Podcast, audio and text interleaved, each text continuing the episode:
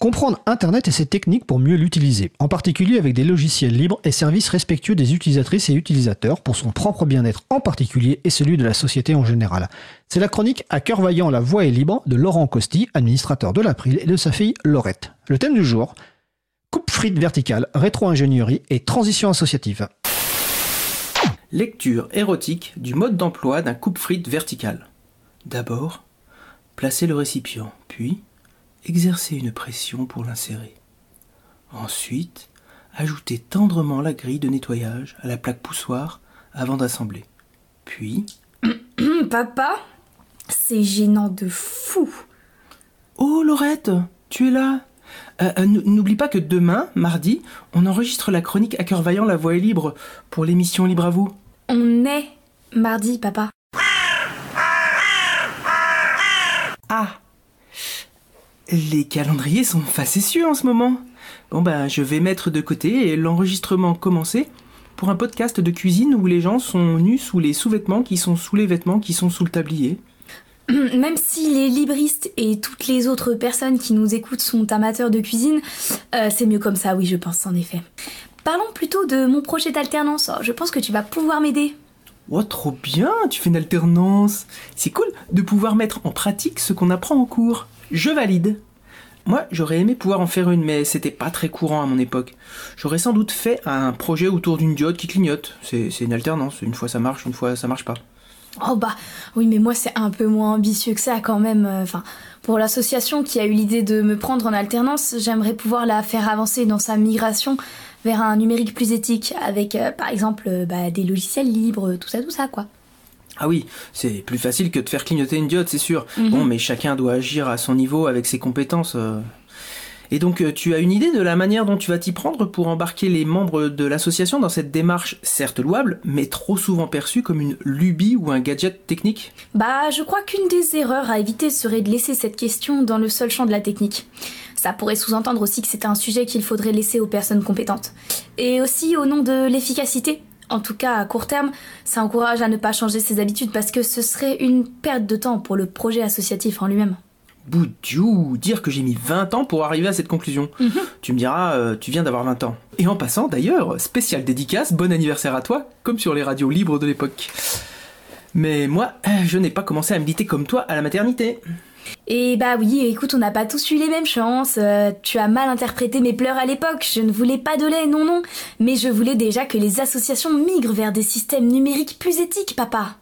Oh, belle mission, je trouve. Mais suis-je objectif? Bon, et donc, euh, pour sortir cette question du seul champ technique dans lequel des personnes ou des structures souhaitent contraindre le numérique, dis-moi donc, Doudou, comment tu vas t'y prendre, dis donc? Euh, à bien y réfléchir, je pense que le plus dur, c'est de trouver le temps, auprès du collectif décisionnaire, quelle que soit sa forme, d'expliquer pourquoi il est important de se poser des questions sur ce sujet et de tenter de démontrer une convergence entre les buts poursuivis par l'association et ce qu'apporte le numérique éthique et les logiciels libres. Waouh, je fais des phrases de fou. Je me demande même si moi je me suis comprise. On peut réécouter plus lentement si tu veux. Tiens, ça donne ça. Euh, à bien y réfléchir, je pense que le plus dur, c'est de trouver le temps. Auprès du collectif décisionnaire, quelle que soit sa forme, d'expliquer pourquoi il est important de se poser des questions sur ce sujet et de tenter de démontrer une convergence entre les buts poursuivis par l'association et ce qu'apporte le numérique éthique et les logiciels libres. Ah bah oui, c'est plus clair. Et euh, pour trouver ce temps absolument nécessaire, il faut trouver un ou une alliée au sein de la gouvernance. Allié qui va pouvoir être entendu et convaincre ses pairs. À partir de là, je pense que le plus dur est fait. Et c'est évidemment idéal quand c'est justement le collectif qui a décidé d'engager la démarche et qui va chercher la compétence externe pour poser les enjeux et mettre tout le monde au même niveau d'information. Oh, c'était hyper clair cette phrase. Je vais la repasser euh, plus vite, tiens. À partir de là, je pense que le plus dur est fait. Et c'est évidemment idéal quand c'est justement le collectif qui a décidé d'engager la démarche et qui va chercher la compétence externe pour poser les enjeux et mettre tout le monde au même niveau d'information. Franchement, en passant d'ailleurs, merci à Tenacity. Tenacity, c'est le fork, autrement dit le logiciel dérivé du code source initial d'Audacity. Les fonctionnalités de ralentissement et d'accélération de propos, c'est vraiment trop cool. Euh, mais pas que. Merci d'ailleurs global à toutes les personnes qui contribuent au fork et qui défendent le logiciel libre. Bien dit et big up légitime. MuseScore avait effectivement racheté Audacity en 2021 et avait intégré de la télémétrie, c'est-à-dire une technique non désirée par les utilisateurs et utilisatrices qui permettait de surveiller les usages. Il s'est passé ce qu'il se passe souvent pour un logiciel libre dans ce cas-là. Comme l'y autorise la licence, des forks ont émergé. Des personnes ont copié le code source et ont créé une nouvelle version du logiciel dont la vie va évoluer différemment du code source d'Audacity. Celui qui semble tenir dans le temps est Tenacity. Mais revenons-en à la démarche pour aider les associations. Prendre la décision d'engager la démarche et de banaliser un premier temps d'acculturation au sein de l'organe de décision, donc là on parle de conseil d'administration, bureau ou équivalent en fonction de la manière dont l'association est structurée, ça me semble être une première étape qui aide à avancer. Et là, par expérience, je te recommande de faire venir quelqu'un de l'extérieur. Le discours sera écouté autrement que s'il vient de l'interne et pourra aider à aller au-delà de la seule question technique. Et euh, tu serais pas en train de te faire un peu du placement produit pour toi-même, toi? Bon d'accord, je veux bien venir, mais euh, c'est parce que c'est toi. Hein. Trop adorable, je ne m'y attendais pas, je m'en réjouis. Bah, je suis comme ça, hein. moi je suis généreux, Mhm. tout simplement. Et les étapes d'après, euh, tu les vois comment du coup? On supposera ici que le discours initial par l'intervenant extérieur a été efficace et convaincant. Ah oui, bah du coup je vais peut-être plutôt demander à Pic de Framasoft alors, oui. Oh, je crois qu'il est pas libre en ce moment, il est surbooké. Une autre erreur à éviter serait de partir tout feu tout flamme sur des changements d'outils sans avoir fait le tour des besoins, des outils existants, des pratiques et des différentes compétences de l'association. De là, il faudra prioriser avec les membres de la structure les changements pour des outils libres et respectueux et programmer ça dans le temps, sans vouloir aller trop vite et en accompagnant les membres surtout.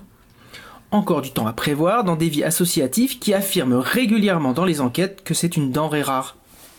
Il est probable, mais ce sera à vérifier, que la première étape la plus réaliste à engager soit la migration vers la suite LibreOffice. C'est finalement une utilisation assez universelle, voire basique, que le traitement de texte et l'utilisation du tableur.